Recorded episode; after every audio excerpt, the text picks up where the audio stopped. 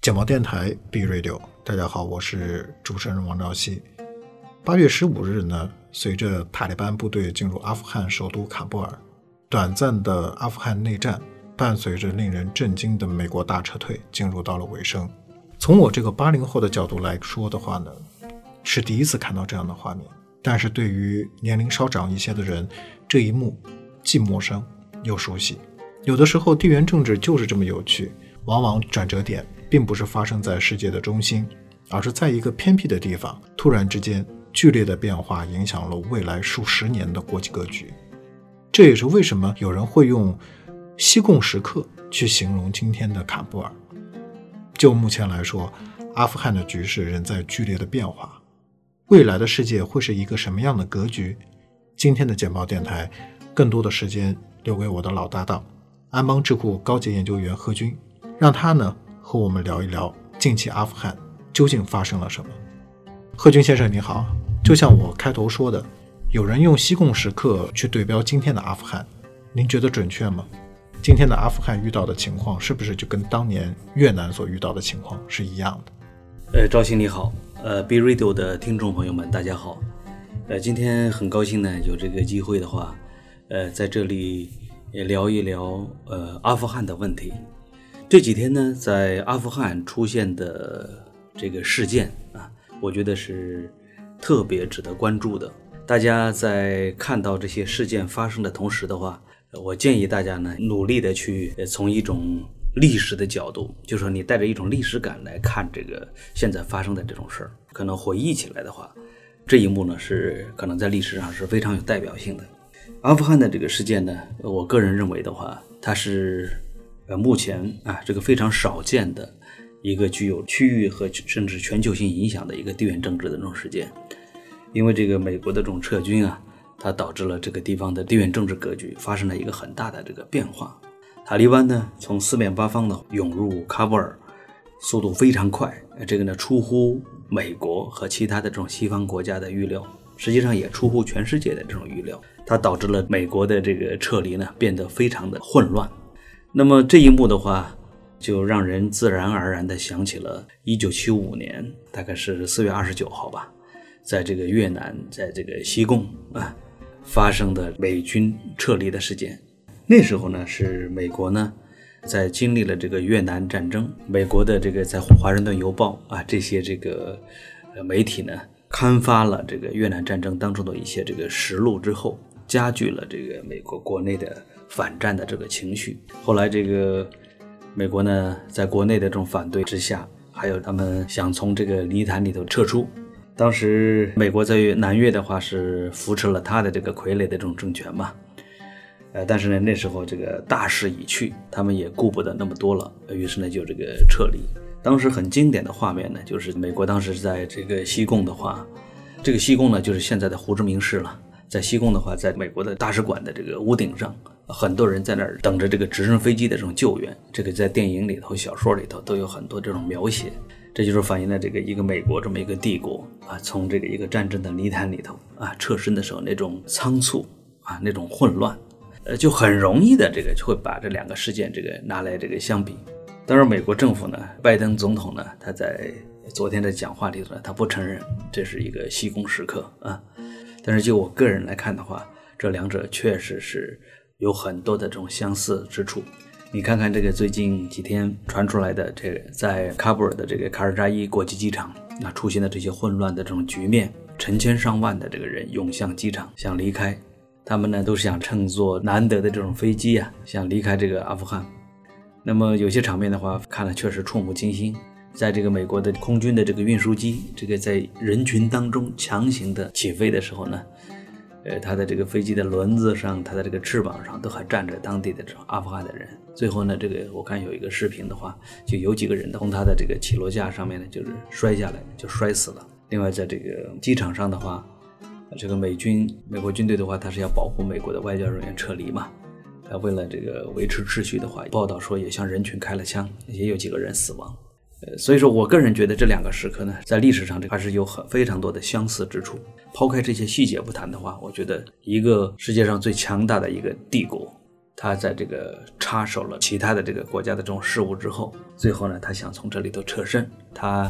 走得非常的匆忙，很混乱，留下了很大的这种烂摊子。结果呢，都是本地的这个另一股力量来颠覆了现在的这种政权，反对美国的这个力量呢，最后是赢得了这种政权。我觉得从这些来角度来讲的话，它跟西贡时刻应该是有很多相似的这种地方。其实从这个呃，美国在呃两千零一年就是九幺幺事件之后，他就开始了一个阿富汗的战争，然后到现在，尤其是从击毙了本拉登之后，美军就一直在不断的从阿富汗地区抽身。他在呃希望能够撤离这个地区，但是在之前的一段时间里面，其实美军已经从最多的时候十四万人撤离到了现在的只剩下两千五百个人的这样的一种规模，但都没有发生呃像这一次的啊阿富汗发生在坎布尔的这种悲剧。就像您刚刚讲的，有人甚至从美国的运输机上坠落到了地面。那您觉得就是发生这种就是造成这种悲剧的其中后面的原因是什么？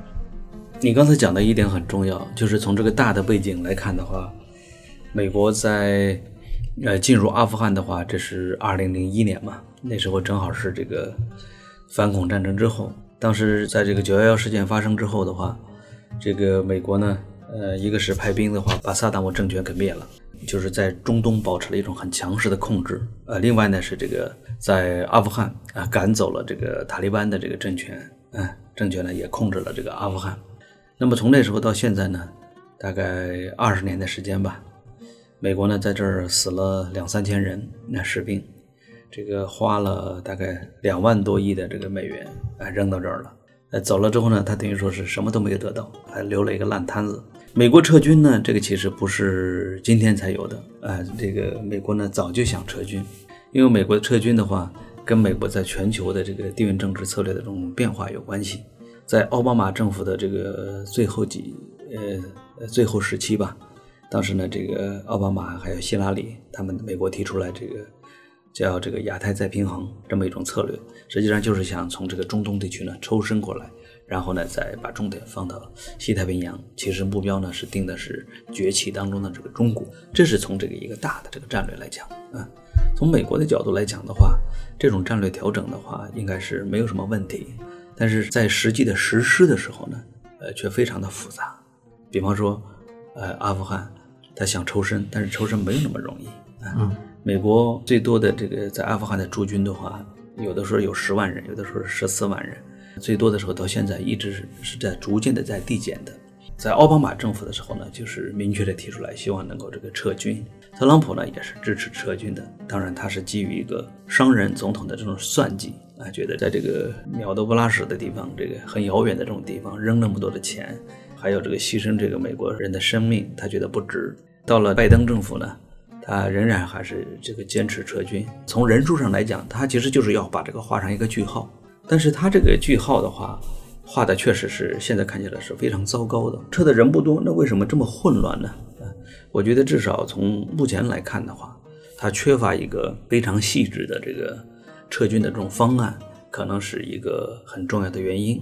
比方说，这次他撤完之后，美国的这个在阿富汗的这种驻军，理论上来讲，这个军事的这种行动就应该画上一个句号。它在地缘政治上，它是还是很有意义的。那么塔利班就会把这个看成一个号角啊，叫全部要解放这个阿富汗，控制阿富汗。还有呢，他这个撤出的话。呃，我们从目前得到的信息看的话，他没有跟这个盟友充分的这个来协商，尤其是在这个撤出去的这个具体的安排上，我觉得是比较鲁莽的。他可能更多的考虑了他自己。你看这次在撤军当中的话，英国就非常的愤怒，英国的军方还有英国的这个包括国防部长啊，他们都表示这个很愤怒，他们认为这是西方世界在阿富汗受到的一次这个羞辱。英国的有议员讲，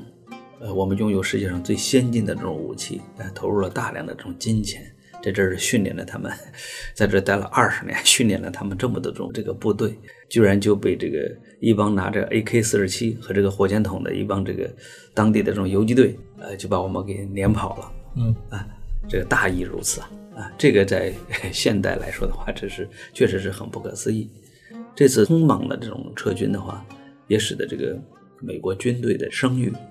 受到了这个很大的这种影响。还有呢，就是这个美国犯了一个很大的错误，他们估计呢，塔利班最多的可能需要九十天，三个月到六个月到喀布尔，呃，才可能会攻占下喀布尔。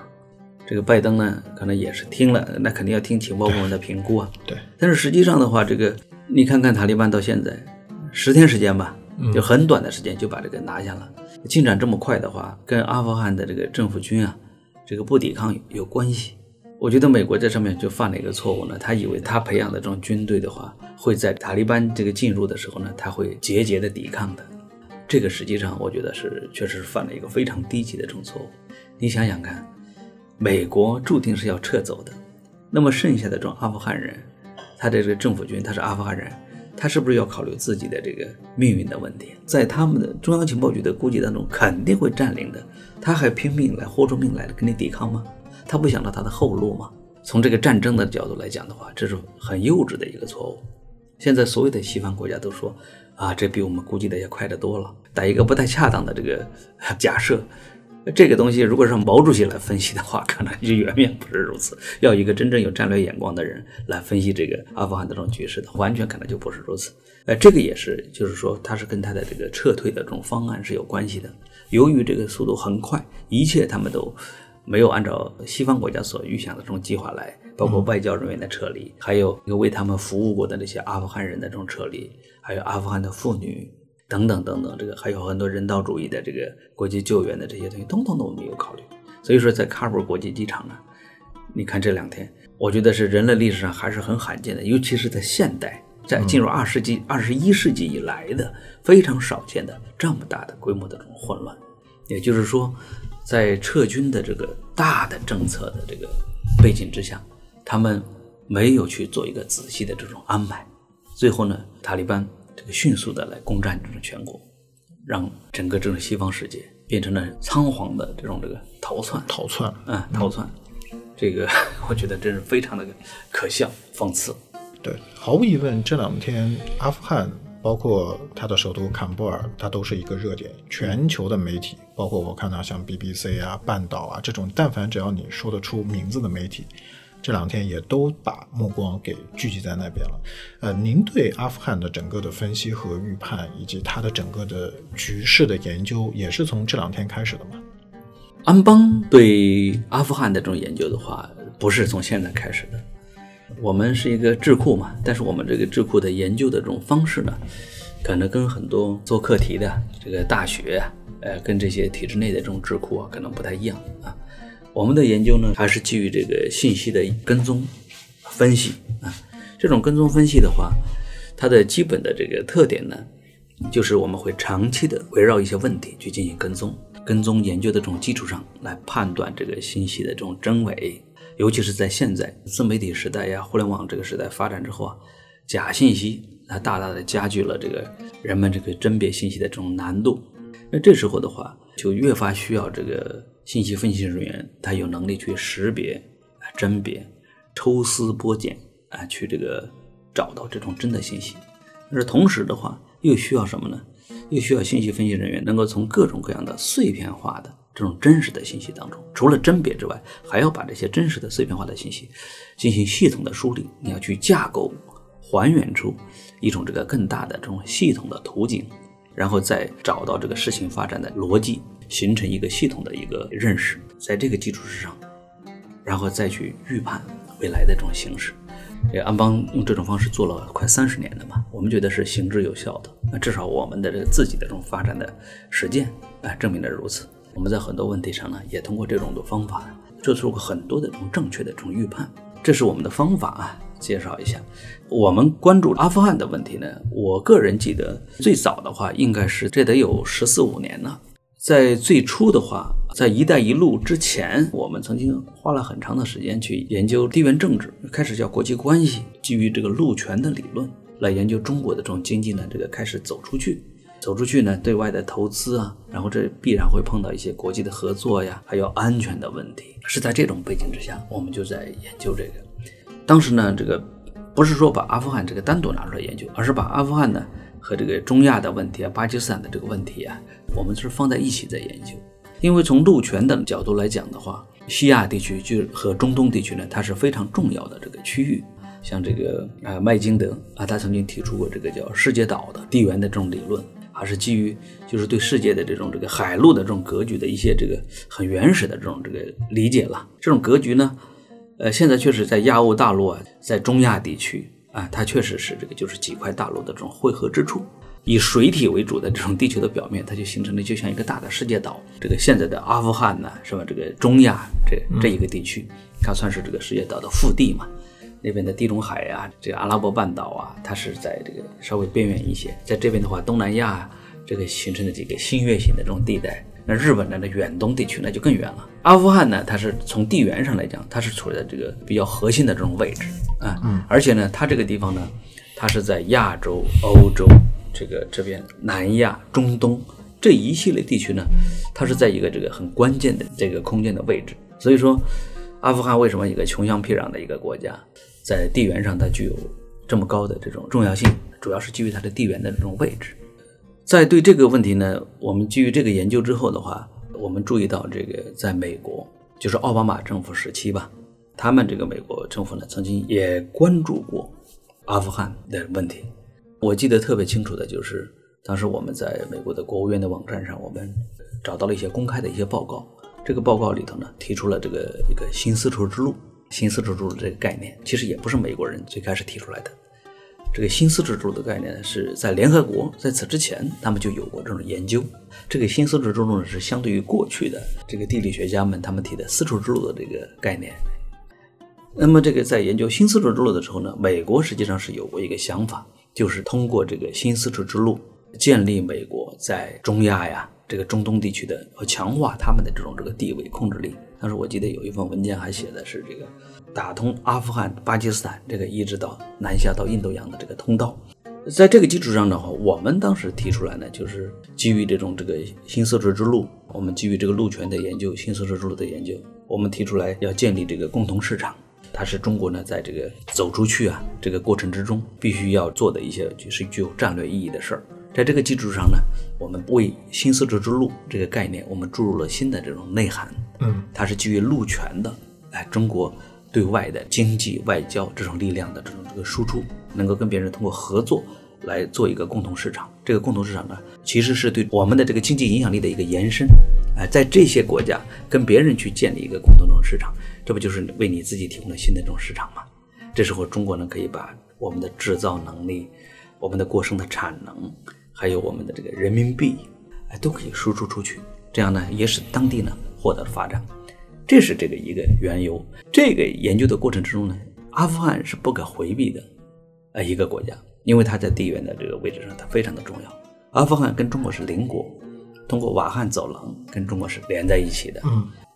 它呢，这个一边靠着 这边靠着伊朗，这边靠着这个在东南又是这个巴基斯坦，在它的北部呢还有这个什么？塔吉克斯坦呐，这个就中亚的几个关键的国家，呃，所以说这个我们对那个对阿富汗的这研究也比较早的，应该是算在那个时候。呃，对阿富汗的这个我们最近的一两年的这个关注呢，也有一个明显的这个关注度一个提升吧。啊，这个提升呢，跟我们的这个地缘政治的研究上的一些变化有关系。在安邦的话，我们内部有一个平台，是一个高端的一个客户讨论的一个群组，我们叫安邦一百家一个平台。是一个基于网络的一个研究平台，这个平台上呢，我们就比较好的就实现了我刚才说的对于很多话题的这个系统性的这种跟踪的研究。呃，这种研究方法，我觉得对于不断发展的这种地缘政治的这种事件的跟踪是呃非常好的。比方说这次阿富汗的事件出现之后，我们在几天之内构建的这么一个新的一个话题，我们迅速的在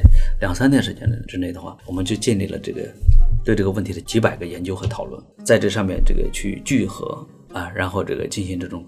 持续的这种跟踪研究，这样的话，这个能够就能够对一个事态呀，就有一个比较全面的一个系统的这种把握。呃，其实呃，从阿富汗的整个的政局发生了这样的一种变化之后呢，呃，很多的中国人也非常的关心阿富汗现在所发生的一些变化。呃，他们关心的一些问题呢，呃，其实有一个比较集中的，就是他们担心中国在阿富汗的之前的一些投资会不会受到影响，会不会受到这种动荡的影影响？这个问题你怎么看？嗯，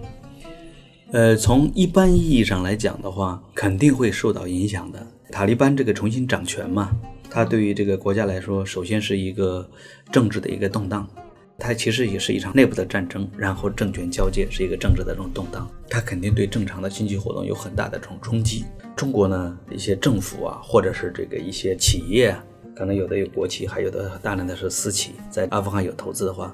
他们的这个正常的经营肯定会受到影响的，我觉得是毫无疑问的。但是影响的大和小，这个时间维持的长短。跟阿富汗的这个形势变化呢是有关系的。短期之内的话，他们的这个经营肯定是受到影响。还有一个呢，大家这个作为中国的投资者可能很关注的就是说，哎，中国在跟塔利班的关系啊，跟阿富汗的这个这个关系的话，我们跟美国、跟英国的这种态度是不一样的。那么，呃，今后的话，随着阿富汗政权的这种更迭的话，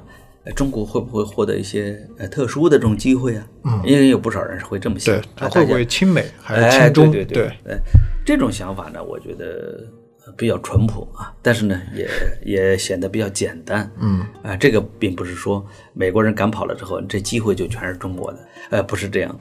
这个还是要谨慎。我们的外交部长王毅外长在七月二十八号吧，在天津的话，曾经会见过塔利班的一个代表团。那当时比较 比较有意思的是，在此之前的话，刚刚我们在天津呢会见了这个美国的常务副国务卿舍曼代表团，呃，他们一走，我们就接见了这个会见了塔利班，所以说这个呢，这个政治的意味实际上是非常强强的啊，对，非常有象征性。很多这个啊国内的我看这个网友呢，大家还看到这个消息还是挺振奋的，意思就是说塔利班跟中国政府走得很近，那么今后呢？他们的这个代表也提出来，就是说欢迎中国参与阿富汗的这个重建，他们会保护中国的利益。塔利班其实在这个玩这个国际的政治和舆情这一块，他们还是很有一套的嘛。啊，他们也知道中国的这个关切在哪里，也就提出来，这个他们坚决反对恐怖主义，他们是政治组织，不是恐怖组织。意思是在中国的这我们在西部的这个新疆啊、西藏啊这些地方的这种关切，他也是表示了这种回应。所以说，这这个呢，会带给中国的一些企业或者是一些普通的这个百姓吧，呃，公众的话一种这个预期，大家认为会不会塔利班之后中国会获得一些特别的这种机会？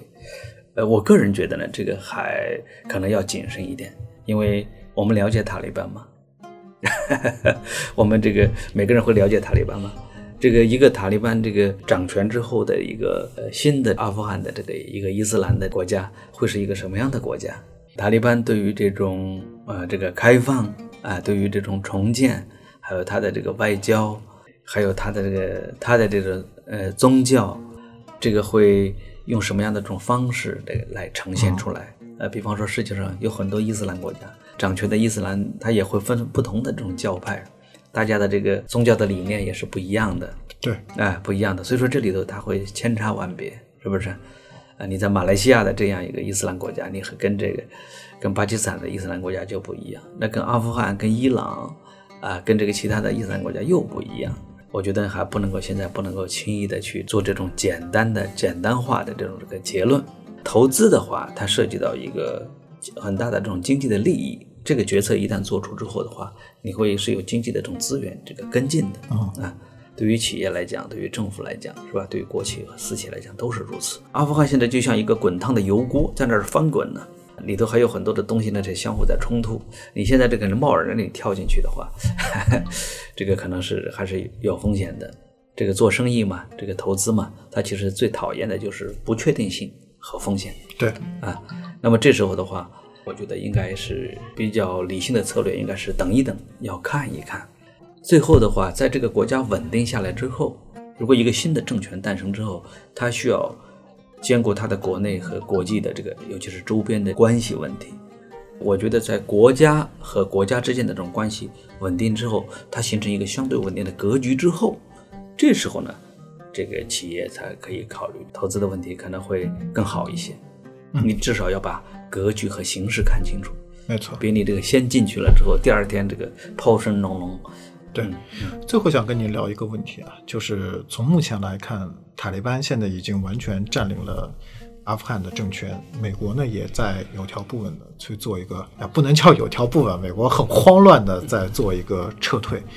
那么，我们是不是可以认为这一次的我们阿富汗的内战，它的这个动乱已经结束了？这个国家的动荡是不是这个真正的结束？我个人觉得还不能得出这个结论。呃，现在呢，确定的是塔利班，呃，会控制这个国家。但是阿富汗这个国家呢，可能跟很多其他的国家都不太一样。比方说，在这个国家，这个部落，它的影响就非常之大。这种部落的形成的话，这个跟阿富汗的这个自然地理条件啊、历史啊，啊，都是有关系的啊。因为这个阿富汗是个山国。这个某一个山沟沟里跟另外一个山沟沟里生活的人，他可能他的这个很多这种习俗啊，他可能都不太一样。塔利班的这种发展呢，这个跟这个外来的这种这个一些帝国的这种压力也是有关系的。但是呢，在美国撤出之后，阿富汗成为一个新的一个一个国家，会产出现新的这种政权的时候，塔利班会不会调整自己的发展的这种策略？比方说是走这种这个独立的、平衡的这种自主的道路？还是说又倾向于某一方，这个东西都是我觉得都还不确定。另外呢，即使塔利班掌权，在阿富汗内部还是有不同的这个力量和派别，内部是有这个比较明显的这种矛盾的。这就看这个塔利班的这种实际的这种控制有多强了。部落的这种治理，这个东西非常复杂。这可能我们很多其他的国家并不是很了解的，不管是这个西方的这种所谓的民主国家，还是像这个东方的其他的威权的这种国家，还有这个你这个集中的这种统一的这种中央帝国，那这个对阿富汗来说可能就 也并不适用。它这个走向了这个什么一个稳稳定啊、和平啊这种这个这个格局已经确定，我觉得这个可能还为时太早。可以说，这个阿富汗的这么一个变局啊，美国的撤军和塔利班的这种掌权，它只是说画上了一个阶段性的啊一个句号，这个整个的篇章并没有结束。我觉得甚至还是可以说是刚刚开始。对，其实就像回到我们刚开始聊的那个话题一样，其实这一次的，我同意您说的，就是美国在阿富汗的撤军，其实就像是。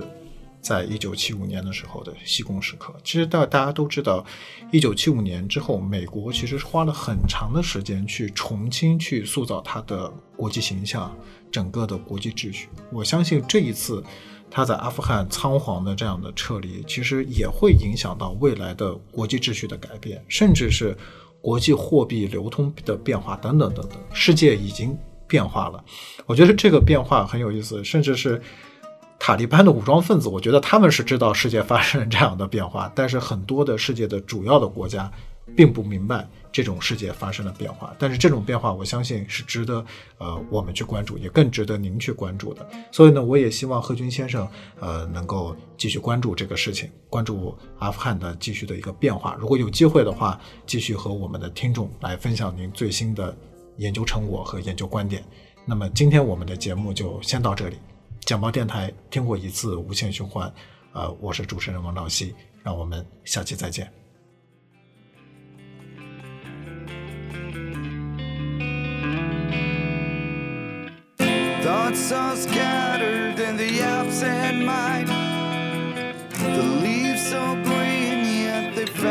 you blind. So